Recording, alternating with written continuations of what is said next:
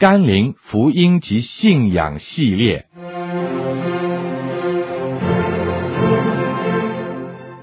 甘霖媒体资讯制作，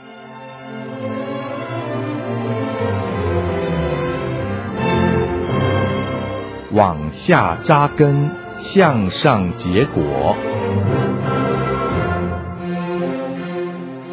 张路加牧师主讲。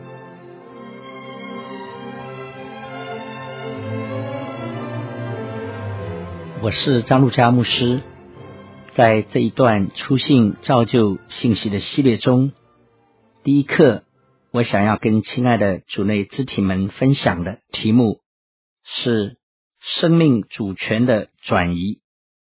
我觉得这也是我们属灵生命成长的起点。很多时候，我们都有这样的体会，我们知道我们已经是蒙恩得救的人，我们已经决志。信从主耶稣，口里承认，心里相信，我们接受他为我们的救主。我们知道我们有永生，但是在生活里面，我们却仍然的发现，我们没有办法活出神要求我们活出的生命。我们常常没有平安在里面，也很容易就失去喜乐。常常的，我们也在软弱里面。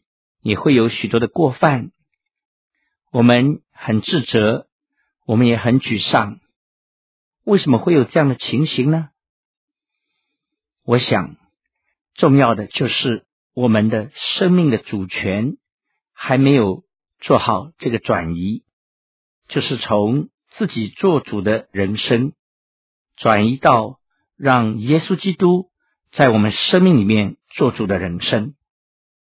我们不但接受耶稣为我们的救主，我们更是接受他作为我们生命的主宰，我们生命的主。求神帮助我们，在这段的时间里面，从他的话语中来思想这个很重要的属灵真理，就是我们的生命主权要完全的转移给耶稣基督。让我们一起用祷告来预备我们的心。亲爱的阿爸天父，我们的救主，我们生命的主耶稣基督，我们来到你的身座前，为着你所赐给我们的救恩，我们满心献上我们的感谢和赞美。我们也同时把我们一切的软弱带到主的面前，求主向我们的心说话，求主开我们灵里的眼睛，让我们明白认识你在基督里对我们。属灵的要求，好让我们快跑的来跟随你。主帮助我们的生命的主权，不再是自己来掌握，乃是让主耶稣完全的做主掌权，与我们同在。垂听我们的祷告，奉主耶稣基督的名，阿门。我请大家一同看一处的圣经，在新约雅各书。四章十三节到十七节，嗨，你们有话说，今天、明天我们要往某城里去，在那里住一年，做买卖得利。其实明天如何，你们还不知道。你们的生命是什么呢？你们原来是一片云雾，出现少时就不见了。你们只当说，主若愿意。我们就可以活着，也可以做这事或做那事。现今你们竟以张狂夸口，凡这样夸口都是恶的。人若知道行善，却不去行，这就是他的罪了。这段圣经告诉我们，有两种的说话。首先，我们自己常常这样的认为。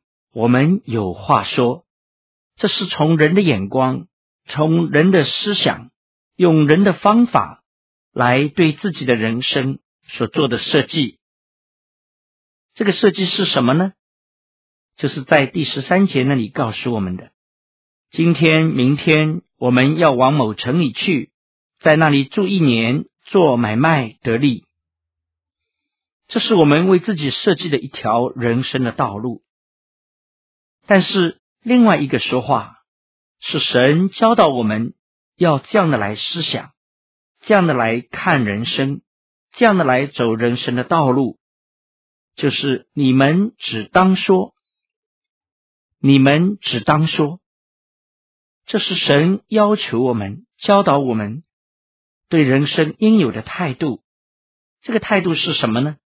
就是主若愿意，我们就可以活着，也可以做这事或做那事。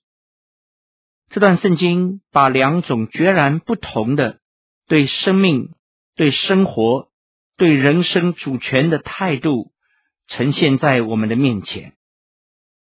当我们信从主以后，我们究竟应当怎么活呢？我们仍然是用人的眼光、人的方法。人的思维来设计自己道路呢？还是我们透过神的眼光，用神的思想，按照神的方法来走前面的道路呢？我想这样的一个转变，正是生命主权的转移，也是我们的生命能够真正活出神要求我们所活的丰盛的生命一个秘诀。我们首先来看一看，我们自己做主这样的人生有什么样的表现呢？第十三节告诉我们，今天、明天我们要往某城里去，在那里住一年，做买卖得利。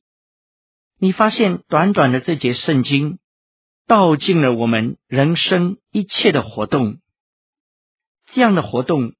完全是我们自己做主的表现，因为那里我们看见时间由我们决定，今天或者明天我们要做什么事，连地点也是我们来决定，就是往某城里去。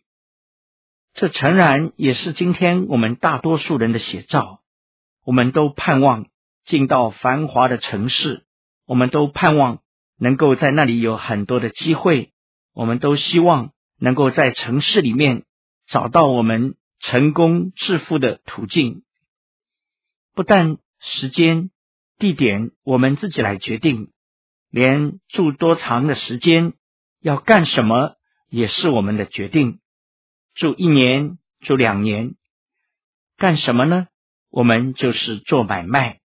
圣经用做买卖来形容我们在日光之下的人生。我们花上我们的时间，我们付上我们的体力，我们付出我们一切的劳动，我们就盼望能够得到我们想得到的。这样的过程好像是在做交换，更像是在做买卖。但是人生的目的是什么呢？我们人生的目的，圣经用两个字来形容，就是得利。每个人都为自己的利益，每个人都为自己的好处，在那里拼命的辛劳。这节圣经把我们整个的人生做一个很生动的描述。但是这样的人生里面的一个主要的特点，就是完全由我们自己来决定时间、地点、生活方式、生活内容、生活目的，一切都是我们的决定。我们自己把它归纳为人生的哲学，所以我们就常常这样的来对自己说，也对别人说，一代一代往下说，我们就这样的生活。但是这样自主的人生，它的本质是什么呢？圣经在这里很严肃的告诉我们：当我们以为一切都可以自己决定的时候，我们却常常忽略了这样的一个人生。其实，它充满了很多的危险。首先，这样的人生是一个充满叹息的人生。这段圣经第一个字就是一声叹息。想想看，我们的人生诚然是这样。当我们没有永恒、没有上帝、没有真理的时候，我们活在自我当中。我们的人生虽然在那里劳碌，但是更多的时候，我们发现充满了叹息，有眼泪，有痛苦，有挫折，更多的时候是迷茫，是伤心，是沮丧，是看不见未来。自主的人生第一个本质就是会充满叹息，也包括当我们回头看过去人生的道路，发现已经发生了太多的错误，已经有了太多未了的心愿，已经留下太多遗憾的事情，而这一切都是因为我们自我中心、自己做主所铸成的大错。自主人生的第二个本质上的特点是什么呢？就是这样的生命是好像云雾一般的生命。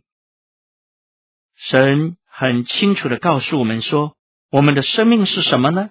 我们原来是一片云雾，出现少时就不见了。云雾一般的人生，不单单形容到我们生命的短暂，更多的时候也让我们体会到。在这样的人生里面，想看看不清，想明不能明白。我们常常活在矛盾里面，我们常常活在虚空里面，我们又常常好像活在云雾里面一样。记得在旧约圣经曾经提到一个人，他的名字叫做参孙。参孙是一个力气很大的人，但是圣经告诉我们。他力量的来源是因为神与他同在，力量的源头是从神那里来，而这个人他却骄傲自大，他以为不依靠神，单依靠他自己，他以为不让神做主，他自己做主也可以走出一片天地。结果他的下场是什么呢？我们看见。他后来被敌人抓住，就是那些非利士人。他之所以被抓住，因为是他自己主动的脱离与神的关系，切断能力的源头，不要神在他的生命里面来做主掌权，他就落在他敌人的手里。圣经告诉我们，他的敌人在他身上做了三件的事情：首先，把他的眼睛挖去了。他就落在黑暗里。其次，用铁链把他锁起来，他就失去了自由。然后，他的敌人就把他拴在磨盘上面，让他去推磨。这三件事情，正是今天我们人类所遭遇的。我们想看，看不明，因为我们在黑暗里。我们想要得真正心灵的自由和释放。得不到，因为我们被重重的罪恶和私欲所捆绑。更糟糕的是，我们的人生就好像一个推磨的人生，我们人生的起点又成为我们的终点，我们的终点又成为我们的起点。我们好像在这个磨盘的周边打转，日复一日，年复一年。我们的生命常常感觉在这样的状况底下，自主人生的第三个特点是什么呢？就是如飞而去。圣经说，出现少时就不见了。想到我们的生命光阴是何等的快速，有人形容生命好像一把铜板放在口袋里面。当我们年轻的时候，我们觉得口袋是沉甸甸的，因为有很多的铜板。但是渐渐的，我们发现口袋越来越轻了。原来铜板所剩无几了。诗篇九十篇十二节告诉我们：求你指教我们数算自己的日子，好叫我们得着智慧的心。原来我们人生的日子是可以数算的。你就是活到一百岁，也不过才三万六千多天的日子，其实很快就会数完。这里告诉我们，当我们以为我们可以掌握自己的人生，可以决定自己的人生，我们可以来操纵自己生命主权的时候，事实上，我们忘记这样的人生是充满叹息，也像云雾一般，并且如飞而去。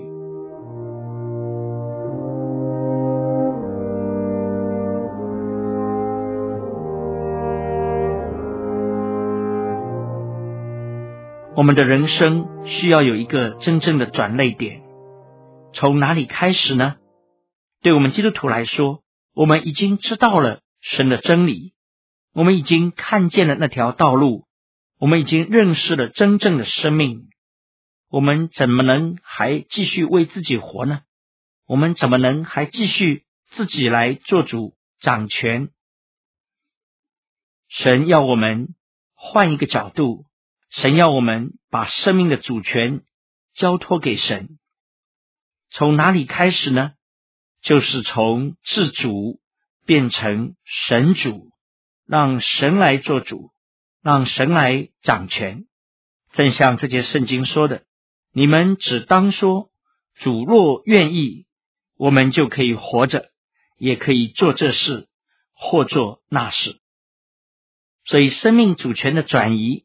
归结起来，就是让我们归回到生命的源头，让我们归回到道路的起点，让我们归回到真理的根基，让我们归回到耶稣基督那里。因为我们的基督，他是道路，他是真理，他是生命。当我们愿意把生命的主权交给耶稣基督的时候，我们发现。我们的人生将全然不同。从自主到神主这条必经的道路是什么呢？就是我们应当知罪，并且悔改，真正把生命的主权交托给神。我们都记得摩西的见证，圣经告诉我们，摩西的人生一共一百二十年的时间。期间好像有三个的四十年。第一个四十年，他在埃及生长在王宫里面，享受许多的财富物质。圣经也告诉我们，他也学尽了埃及一切的学问，有地位、有权势、有物质。那个时候的摩西是怎样的一个人呢？我们从他的表现就看得出。他是一个自我中心、自己做主的人生，在血气里行事，在血气里说话，结果呢，他就被迫逃离埃及。因为一个自主的人生，常常我们就陷在自己的网络里面。摩西的第二个四十年是生活在旷野里面，当他在旷野里面照顾那些羊群的时候。四十年的时间，不再有权势，不再有地位，不再有很奢侈的物质生活。在那四十年当中，神就熬炼他，雕塑他。所以，当八十岁的摩西，那个时候，神就找到他。那个时候的摩西，我们看见他开始谦卑，他开始认识他自己究竟是谁。他开始愿意降服下来，他的生命的主权在这个时刻开始有一个愿意的心要来交托给神，因为他认识说，我是谁？我是拙口笨舌的人。他开始发现他的有限，开始知道依靠神是他真正的出路。摩西的第三个四十年，神就使用他。带领以色列的百姓出埃及，进入迦南美地，在整个的过程里面，摩西越来越深的认识到神的荣耀，越来越多的经历到神的信实。当摩西最终要去与神相会的时候，当神最终要把摩西接到他怀里的时候，我们可以想象一百二十岁的摩西。他的生命是何等的老练，何等的成熟，因为那个时候的摩西是一个完全虚己。圣经形容他极其谦卑，愿意把自己的生命的主权全然交托给他所信奉、所认识的上帝。所以，摩西三个四十年，好像可以用三句话来代表。第一个四十年，他可以说：“我确实很有本事。”第二个四十年，他也许会说：“我实在一无所有。”而第三个四十年，摩西会在神的面前匍匐敬拜，说：“神是我的一切。”我们看见摩西的生命，正是每一个基督徒所当走的途径，就是脱离自己做主的人生，进到一个让神做主掌权的人生。唯有这样的途径，才能够真正来荣耀神，也真正合神的心意。并且能够被神来使用，在这个生命主权的转移当中，圣经提醒我们，我们最常会犯的两个错误在哪里呢？第一个就是我们会骄傲张狂。那里圣经告诉我们说：“现今你们竟以张狂夸口，凡这样夸口都是恶的。”让我们知道。当我们什么时候张狂、骄傲的时候，正是我们自己在做主掌权的时候。一个真正认识神，并把生命主权交托给神的人，他知道一切都是从神而来，动作、呼吸、存留都在乎神。我们自己一无所夸，好像使徒保罗说的：“若要夸，就夸我们的软弱。”若要夸，就夸那为我们钉死的耶稣基督，唯有他是我们的一切。求神帮助我们，常常思想我们里面有没有骄傲，有意识的或者无意识的，有没有张狂，有没有沾沾自喜，为自己所得的一点点的成绩成就，我们就常常忘记了神，常常不依靠神。第二个我们会犯的错误是什么呢？那里告诉我们说，人若知道行善，却不去行，这就是他的罪了。就是我们常常容易消灭圣灵的感动。我们知道圣灵在我们里面提醒、感动我们去做当做的事，说当说的话，去行善，我们却刻意的消灭圣灵的感动。我们常常体贴自己的肉体，我们常常用人的意识，我们就不照着去做。圣经上说，这就是我们的罪了，因为这正体现出我们生命的主权并没有交托在神那里，还是我们自己做主，按着肉体，凭着血气来走人生的道路。神要我们明白，圣灵居住在属他的人心里面。圣灵也在那里常常的提醒我们，恩高在凡事上都愿意教导我们。如果我们有一个愿意顺从的心，我们有一个敏锐的心来体察圣灵在我们里面向我们所说的话，我们就不太会经常的去消灭圣灵的感动。在这样的操练过程里面，正是我们在学习。把自己生命的主权交托给上帝。什么样的人生才是一个真正神做主的人生呢？怎样才看出一个基督徒他生命的主权已经做了一个彻底的转移呢？在新约圣经罗马书第十一章三十六节告诉我们：因为万有都是本于他，倚靠他，归于他。愿荣耀归给他，直到永远。阿门。你发现短短的这节圣经告诉我们，万有当然也包括我们人类，我们的一切来源归宿都在乎神。我们是本于神，我们也是归于神。不但这样，我们应当怎样来生活呢？那里告诉我们。要倚靠他，倚靠神。唯有我们常存倚靠神的心，我们的人生才能够真正谦卑的活在神的面前。我们为什么要在地上生活呢？那里说愿荣耀归给他，就是要我们在地上活出神的荣耀，并且将荣耀归给神，为他活。这节圣经把一个神主的人生描述的非常的清楚，就是一个基督徒知道他的生命是神所赐的，是神所给的。他也清楚的知道，他将归回到神那里，不但是灵魂与神同在，并且他的身体、他的时间、他的全人都是属乎神，因为神是他的归宿。他在地上的生活乃是专心的依靠他，他在地上人生的目的乃是为着荣耀神，无论大事小事。